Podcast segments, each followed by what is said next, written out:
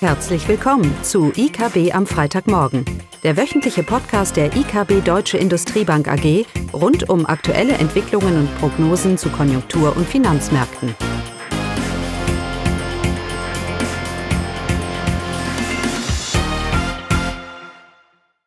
Willkommen zu IKB am Freitagmorgen. Diesmal mit mir, Caroline, und meinem Kollegen Johannes Sausen aus den Industriegruppen, unser Head of Consumer and Retail. Hallo Caroline, vielen Dank für die Einladung. Ja, Johannes war vor einem halben Jahr schon mal hier. Da gab es einen Podcast mit Klaus und Johannes zusammen zum Thema Einzelhandel. Und damals befanden wir uns ja in einer komischerweise ähnlichen Situation. Die dritte Welle war im Gang. Es gab dann im April die Bundesnotbremse. Aber Zuversicht hatten wir, weil eben die Impfkampagne doch recht erfolgreich, zwar langsam, aber erfolgreich anlief. Ja, genau so ist es, Caroline. Wir haben damals äh, uns die Frage gestellt, wie die Situation aussehen wird im Spätherbst, vielleicht kurz vor Weihnachtsgeschäft. Einige von den Dingen, die wir damals besprochen und auch prognostiziert haben, sind eingetreten, vieles davon. Manches halt auch nicht, aber was ich definitiv nicht gedacht hätte, ist, dass wir heute hier Anfang Dezember stehen und wieder über ganz gravierende Schritte und äh, Maßnahmen für den Einzelhandel zum Jahresende sprechen. Ja, das ist leider so. Äh, für den Einzelhandel sah es ja in den, wir haben ja jetzt fast zwei Jahre, sah es ja noch nicht so gut aus und ja, jetzt durch die neuen Maßnahmen wird das Ende des Jahres wahrscheinlich ja auch nicht besser, oder? Das ist zu befürchten, Caroline. Gestern beschlossen ja die 2G-Regelung für den Einzelhandel bundesweit. Der Hauptverband des Einzelhandels hat ja schon die Verfassungsmäßigkeit angezweifelt. Ich bin mal gespannt, ob es da, ob es da Schritte geben wird. Aber wenn wir davon ausgehen, dass äh, diese 2G-Regelung bundesweit jetzt schnell umgesetzt wird, dann ist das natürlich ein massives Hindernis im so wichtigen Jahresendgeschäft äh, für den Einzelhandel insgesamt. Wenn man bedenkt, dass einzelne Branchen, wir definieren das Jahresendgeschäft, das Weihnachtsgeschäft ja über November und Dezember knapp ein Viertel des Umsatzes bedeutet, zum Beispiel für die Unterhaltungselektronik Elektronik, aber auch für Uhr und Schmuck. Und für den Einzelhandel insgesamt, der macht dann 20 Prozent seines Umsatzes, kann man sich vorstellen, welche Auswirkungen das hat. Ja, und dann gibt es natürlich das Problem, was wir hier auch schon öfters diskutiert haben, das Problem Lieferengpässe. Das haben wir aber meistens auf die Industrie bezogen. Aber der Einzelhandel äh, ist jetzt auch am Stöhnen, oder? Exakt. Das ist eine, eine zweite äh, Entwicklung, die wir seit Monaten beobachten. Das IFO-Institut hat dazu jetzt äh, Novemberzahlen veröffentlicht und äh, insgesamt klagen 78 Prozent der Einzelhändler in Deutschland über alle Branchen über Lieferprobleme. Und wir haben bei Spielwaren beispielsweise eine Quote äh, derer, die sagen, ja, wir haben Probleme von 100 Prozent. Und das geht dann runter über Fahrräder 96 Prozent, Baumärkte 93 Prozent und selbst im Bereich Nahrungs- und Genussmittel sind es mittlerweile 48 Prozent der Händler, die von ähm, Lieferproblemen sprechen. Okay, das wird also für das Weihnachtsgeschäft dann ja auch nicht förderlich. Nein, das ist so. Und die Lieferkettenproblematik nach Einschätzung der Händler ähm, zieht sich auch noch weit in das nächste Jahr. Das heißt, wir haben nicht nur ein Problem im laufenden Monat, im Dezember fürs Weihnachtsgeschäft, sage ich gleich nochmal gerne was zu unseren mhm. Prognosen, sondern es ist natürlich auch dann ein sehr negatives Vorzeichen fürs nächste Jahr. Okay, und dann haben wir natürlich noch die hohe Inflationsrate, jetzt von über fünf Prozent im November. Auch das dürfte den Einzelhandel nicht unbedingt optimistisch stimmen. Auch das ist so. Es, äh, die Preissteigerungen sind in der Breite beim Konsumenten angekommen, sei es jetzt im Bereich des Heizens, äh, der Mobilität. Aber sie frisst sich auch durch die gesamte Wertschöpfungskette und es bleibt im Handel nichts anderes übrig, als diese Steigerungen bei der Beschaffung an den Endverbraucher weiterzugeben. Der Handel stöhnt selber unter dieser Last. Man muss sich ja vor Augen führen, dass das Jahr äh, für den Einzelhandel auch je nach Branche extrem unterschiedlich bislang gelaufen ist. Mhm. Das heißt, wenn ich über das Jahresendgeschäft spreche, das eigentlich für alle Branchen wichtig ist, dann muss ich mir mal anschauen, wo die einzelnen Branchen denn jetzt ähm, stehen ähm, zum, zum, zum Jahresende. Und Zahlen, die wir haben, sind verlässlich auf Basis des Statistischen Bundesamtes einschließlich Oktober. Da haben wir für den gesamten Einzelhandel nominal noch ein Plus von 2,5 Prozent. Das entspricht real aufgelaufen Januar bis Oktober 21 ein Plus von 0,7 Prozent. Aber wenn ich dann in die einzelnen Branchen hineingehe, dann habe ich einen stagnierenden Umsatz im Lebensmitteleinzelhandel. Ich habe rückläufige Umsätze bei Textil, Bekleidung und Schuhen tun und das mhm. trotzdem, dass ich im Jahr 2020 im gleichen Zeitraum ebenfalls deutlich zweistellige Minuszahlen hatte und das zieht sich so ein Stück weit halt durch, ist zum Teil auch dem geschuldet, Beispiel Möbel und Baumärkte.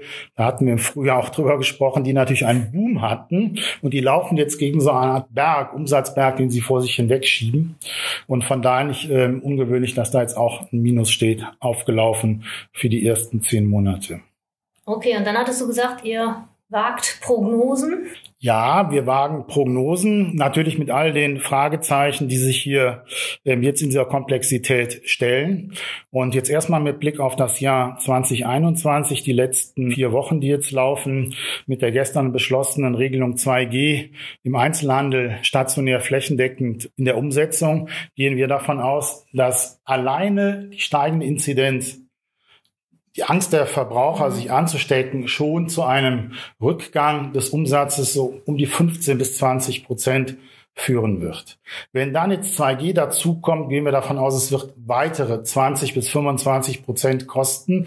Das heißt, ich bin nur noch bei ungefähr 50 Prozent ähm, des Umsatzes, der dann realisiert wird. Und wenn dann auch noch ähm, Lieferprobleme hinzukommen, mhm. die Kunden, die ins Geschäft kommen und sehen dann halt nicht das Spielzeug, das sie haben wollen, zweifle ich an, ob sie dann auf andere Themen umschwenken. Das heißt, die Prognosen, die für den Einzelhandel bis vorigen Monat noch standen, fürs Gesamtjahr ein Plus nominal von 1,5 Prozent, werden schwer zu erreichen sein. Ja, das passt auch zu den aktuellen Daten vom Statistischen Bundesamt bezüglich der Mobilität, dass ja die Mobilität gerade im November deutlich rückläufig war und das dürfte dann im Dezember sicherlich anhalten. Ja, wir machen natürlich auch einen Ausblick für das nächste Jahr und wir aus volkswirtschaftlicher Sicht gehen davon aus, dass der private Konsum aber im nächsten Jahr, im Laufe des nächsten Jahres schon entscheidender Treiber für die Wirtschaftsdynamik sein wird. Wir sind ja etwas positiv gestimmt, dass auch die neue Corona-Variante hier vielleicht eher die ganze Entwicklung etwas beschleunigen wird, weil eben jetzt die Politik auch tatsächlich handeln muss, was wir ja aktuell sehen und möglicherweise ja auch eine verpflichtende äh, Impfung stattfinden wird ab Februar. Das könnte vielleicht zur Beschleunigung führen, dass wir da wirklich mal bei der Pandemie einen Schritt weiterkommen würden. Ja, privater Verbrauch als, als Treiber der Wirtschaftsdynamik, aber der Handel macht 50 Prozent vom privaten Verbrauch aus und ist da noch sehr differenziert. Ja, wie wird der Handel davon profitieren? Mhm. Caroline, die Unsicherheit, die ich eben angesprochen habe für die letzten Wochen des Jahres, die Unsicherheit gilt natürlich gesteigert noch für den Ausblick aufs Gesamtjahr 22. Es bringt ja nichts, äh, die Dinge nicht beim Namen zu nennen, so wie sie sind. Sie werden nicht besser dadurch wenn diese 2G-Regelung in Januar hineingeht, ein Lockdown, davon gehen wir jetzt erstmal nicht aus, dass das kommt, dann startet der Einzelhandel, der stationäre Einzelhandel natürlich mit einem Manko im Rucksack, so wie wir es auch ins Jahr 21 gesehen haben. Und dieses Minus gilt es dann aufzuholen. Ähm, wir sehen Verwerfungen weiterhin auch durch die Inflation getrieben, ähm, dass der Lebensmitteleinzelhandel, wenn es parallel zu Schließungen der Gastronomie kommen wird, beziehungsweise zu 2G-Plus-Regelungen. Dann wird wieder ein Stück weit des Konsums in den Lebensmitteleinzelhandel hineinfließen. Aber in den anderen Bereichen sehen wir, dass er im ersten Halbjahr zumindest in Kombination mit den Lieferproblemen, die dort gesehen werden, eher ein Stück weit äh, zurückhaltend. Das Gesamtjahr insgesamt gehen wir allerdings davon aus, dass der Einzelhandel ein Plus mhm. äh, schreiben wird. Ähm, allerdings, wie du zu Recht gesagt hast, äh, sehr gespreizt, je nach Branche und Betriebstyp. Und der Gewinner bleibt wahrscheinlich der Onlinehandel, oder? Ja, das ist so. Nochmal zurückkommend auf die Zahlen, die wir jetzt äh, vom Statistischen Bundesamt haben. Da ist es tatsächlich so, dass der Onlinehandel, also Internet- und Versandhandel, wie es jetzt heißt, ein aufgelaufenes Plus von knapp 17 Prozent hat. Mhm. Das dritte Quartal laut BEVH 21 war mit das stärkste, das wir jemals gesehen haben. Und das, obwohl der stationäre Handel wieder geöffnet hatte. Also der Onlinehandel wird mit Rückenwind ins Jahr 2022 starten. Und selbst wenn wir am aktuellen Rand diese Meldungen haben, dass wir jetzt ein leichtes Minus sehen im Vergleich mhm. zum Vorjahr, im Oktober, wohlgemerkt, ja. dann ist das dem geschuldet, dass der ähm, Onlinehandel Januar bis Oktober 2020 ähm, über 20 Prozent zugelegt hat und allein im Oktober 2020 um die 30 Prozent. Das ist also eine Verschnaufpause, aber insgesamt sehen wir den Shift offline zu online weiterlaufen. Ja, dieser äh, Strukturwandel, der ist nicht aufzuhalten und hat sich im Grunde durch äh, Corona deutlich beschleunigt. Exakt. Und wenn es denn so läuft, wie wir eben gesagt haben, mit der Prognose fürs Endjahr durch die ausbleibende Frequenz im Stationären wird natürlich vermehrt online gekauft. Und äh, wir gehen davon aus, inklusive Mehrwertsteuer, dass äh, der Onlinehandel in Deutschland, B2C, dieses Jahr, aber spätestens nächstes Jahr die 100 Milliarden Euro Umsatzgrenze durchbrechen wird. Okay, also die stehen zumindest gut da, aber der stationäre Einzelhandel in vielen Bereichen hat eben Probleme. Gibt es da Empfehlungen? Also wir blicken da aufs kurze Ende und können sagen, so wie auch im letzten Jahr, auf Sicht fahren ist angesagt. Ähm, die Situation aktuell genau beobachten. Liquiditätsmanagement und Working Capital Management stehen hier ganz weit vorne. Natürlich braucht der Handel, der stationäre Handel hier die Unterstützung von der öffentlichen Seite, sprich Kurzarbeitergeld und mhm. beschlossenes ähm, Überbrückungsgeld, die Überbrückungshilfe 3 sind hier zu nennen. Ähm, und was der Handel natürlich machen muss, dieser Shift offline, online wird nicht mehr aufzuhalten sein. Er muss ähm, die Transformation, die Verbindung von offline und online weiter treiben und den Konsumenten Konsumenten dort abholen, äh, wo der Konsument einkaufen will. Das heißt, entweder stationär mit äh, Beratungskompetenz, Sortimentskompetenz oder aber online mit einem entsprechenden Angebot und in der Kombination mit Click and Collect oder Click and Meet beispielsweise, weil wir haben ja nicht mehr diese Welt der Offline-Handel und der Online-Handel. Multi-Channel-Konzepte äh, sind hier eigentlich diejenigen, die am stärksten gewinnen aktuell. Ja, das waren interessante Beiträge von dir. Ich denke, wir werden das im nächsten halben Jahr dann nochmal fortführen. Sehr, sehr gerne. Und wir werden dann sehen, wie weit wir dann sind. Ja, ich hoffe, dass wir ähm, ein Stück weit weiter aus der Krise raus sind. Ich denke mal, Impfen ist der Weg aus ja. der Krise äh, mit der beschlossenen Regelung jetzt 2G und die anderen ähm, Einschränkungen, die da beschlossen wurden, ähm, ist das ein Signal in die richtige Richtung aus meiner Sicht.